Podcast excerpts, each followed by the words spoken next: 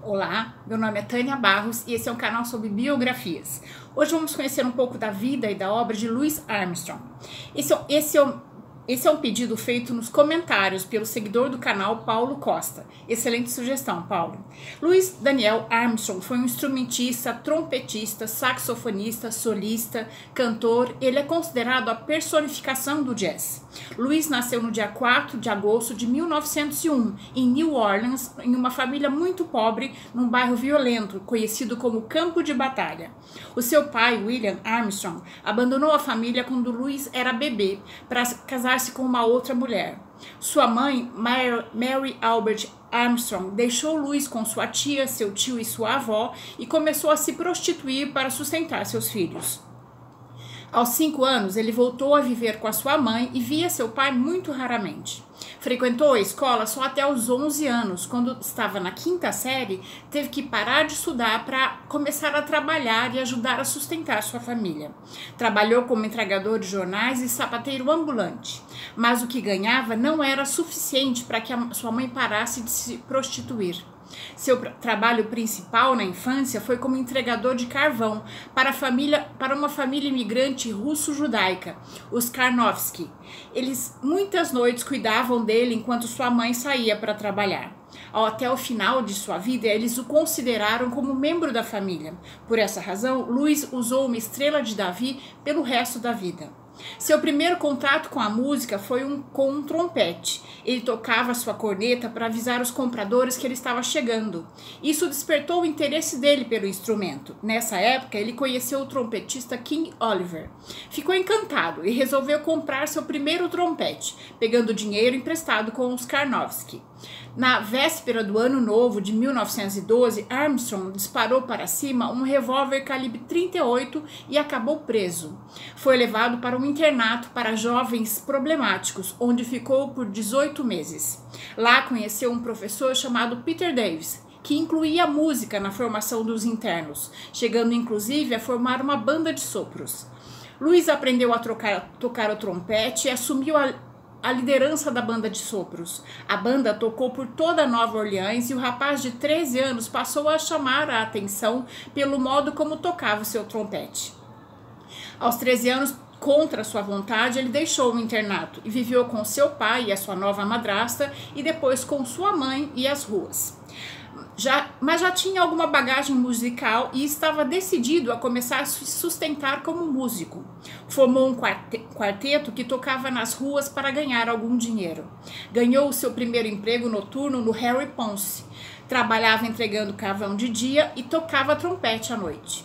O trompetista, o trompetista Bunk Johnson o ensinou a tocar de ouvidos. Nesse momento de sua vida, ele se tornou discípulo de King Oliver, que atuou como seu mentor e figura paternal. Junto de King Oliver, ele, Luiz começou a ganhar uma boa experiência e uma boa reputação na cena musical de New Orleans e se tornando um dos principais trompetistas desse ambiente, onde o jazz ainda estava engatinhando. Na década de 1910, o jazz começou a romper as barreiras que o mantinham circunscrito a New Orleans. esses foram anos bastante duros para os negros que habitavam o sul dos Estados Unidos, porque a região preservava os vestígios da mentalidade escravocrata do século XIX e eles começaram a migrar para o norte, mais especialmente para Chicago, a cidade do vento, levando o jazz na bagagem. Em 1915, a prima adolescente de Louis, Flora, foi violentada por um importante homem branco, e seu pai se sentiu impotente para desafiá-lo. Flora deu à luz a um menino, mas morreu no parto. Quando Luiz viu pela primeira vez o bebê, ele disse: Ele levou toda a escuridão de mim. Aos 14 anos, ele assumiu a responsabilidade de cuidar do bebê e de sua mãe que estava doente. Em 1918, King Oliver foi para Chicago para formar uma banda. Também em 1918, Louis Armstrong, com 17 anos, casou-se com Daisy Parker. Depois do casamento, eles adotaram Clarence, que estava com 3 anos. Algum tempo depois, Clarence caiu de uma varanda e bateu com a cabeça, ficando com um atraso mental. Louis divorciou-se de Daisy e pouco depois ela faleceu. Armstrong tocou nos Riverboats de Nova Orleans, trabalhando como pianista e líder de banda Fat Marable, subindo e descendo o Mississippi. Começou a cantar em sua performance. Ele descreveu o tempo passado com Marable como indo para a universidade, que lhe proporcionou, proporcionou uma experiência única. Aos 20 anos, ele já conseguia ler partituras e começou a tocar grandes e prolongados solos, e solos de trompete, sendo um dos primeiros jazzmen a fazê-lo, introduzindo a sua personalidade e estilo nos seus solos. Em 1922, sentindo a necessidade de um segundo trompetista, King Oliver enviou um telegrama para Louis Armstrong e, foi, e ele foi para Chicago, juntar-se à Creole Jazz Band, onde ganhava o suficiente sem ter que atuar nos clubes noturnos. Ele viveu em Chicago em seu próprio apartamento que possuía um banheiro, o primeiro de sua vida. Ficou entusiasmado com a cidade e começou a escrever cartas nostálgicas para os amigos de Nova Orleans. Conheceu dias difíceis lá, olhava sua juventude como o pior momento de sua vida, mas também tirava inspiração dessa época dizendo: Todas as vezes que eu fecho os meus olhos tocando aquele trompete, eu olho logo no coração da velha e boa Nova Orleans. Ela me deu algo por o que viver. King Oliver e Louis Armstrong começaram a desenvolver um estilo de duetos improvisados que fazia muito sucesso e começaram a se firmar na cena musical de Chicago, a ponto de o grupo ser, fazer sua primeira gravação em 1923, que é também o primeiro registro fonográfico que se tem notícia com a presença de Louis. Sobre essa gravação existe uma história interessante que ajuda a ilustrar a forma intensa como ele costumava tocar. Naquela época, gravar era colocar todos os músicos tocando juntos e o resultado disso era a gravação. Armstrong trocava com tanta potência que numa disposição de gravação normal, o som dele ofuscava o som de todos os outros músicos. Então, para as gravações com ele dessem certo, ele tinha que ficar mais afastado do equipamento de gravação do que todo o resto da banda. Mas o fato é que mesmo com a banda que na banda de King Oliver ele estivesse alcançando fama e prestígio, ele ainda era só o segundo trompetista. Em 1924, Louis casou-se com a pianista da banda Hugh Harding é, e levou seu filho adotivo Clarence com eles. Mais tarde, Louis declarou que nunca per per perdoou Liu por sua falta de paciência com Clarence. Liu convenceu Armstrong a tocar música clássica nas igrejas para aperfeiçoar o seu estilo e a experimentar tocar sem banda e em coral religioso. A influência de Liu determinou a relação entre Armstrong e King Oliver, especialmente nas questões de salário e adicionais que Oliver escondia dele e dos outros membros da banda. A banda se desfez em 1924. Nessa época, o jazz estava sendo assimilado pela indústria fonográfica nas grandes cidades e começando a se emancipar do estilo original que tinha sido desenvolvido em New Orleans, passando a incorporar um estilo mais urbano. Os compositores e band leaders que viriam a que fariam o fervor das big bands já estavam em atividades. Em 1924, um dos principais deles era Fletcher Henderson, que convidou Armstrong para fazer parte da sua banda, a Fletcher Henderson Orchestra. A banda de maior sucesso naquele período, fazendo com que ele se mudasse para Nova York. E Louis aprendeu como tocar em uma, em uma orquestra. A parceria entre os dois durou pouco mais de um ano, mas foi suficiente para causar algum efeito alguns efeitos bastante importantes em sua trajetória. Louis regressou para Chicago em 1925, incentivado por sua mulher a prosseguir com a sua carreira. Ele gostou muito de Nova York, mas admitiu que a Henderson Orquestra era bastante limitada. Ele já demonstrava ser um instrumentista muito acima da média, não só pela questão da potência, mas também pela questão do estilo e originalidade. Em função disso, ele deixou uma marca fortíssima nos músicos de Nova York, que passaram a ter em Armstrong uma referência musical. Em 1925, quando Louis voltou para Chicago, sua reputação já tinha ultrapassado o seu mentor, King Oliver.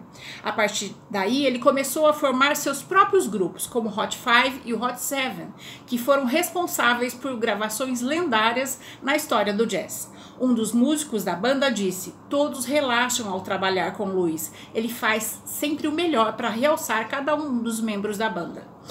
A principal contribuição de Armstrong, que pode ser percebida com muita clareza nas gravações de Hot 5 e Hot 7, diz respeito à forma como ele improvisava.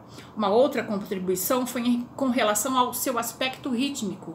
Ele foi um dos re principais responsáveis por trazer à tona aquilo que hoje chamamos de swing, o que é uma forma de tocar criando pequenas imperfeições rítmicas intencionais, o que contribui para que a música menos previsível e mais interessante.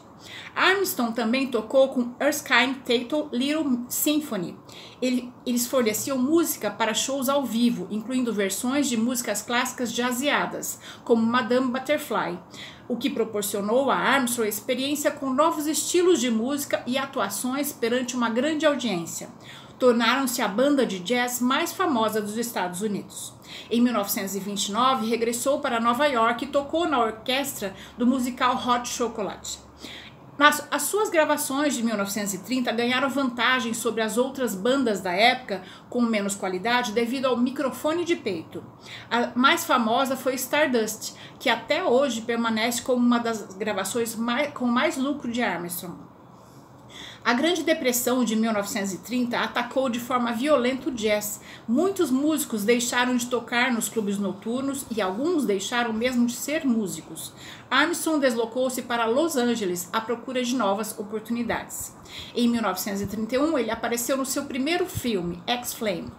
Em dezembro, regressou para Chicago e tocou nas bandas de Gil Lombardo e Rafael Minsby. Em 1934, viajou por quase todos os estados, chegando em sua cidade natal, New Orleans, onde foi recebido como um herói. Ele patrocinou um time de basquete local, Armstrong Secret Nine, e deram o seu nome a um tipo de cigarro.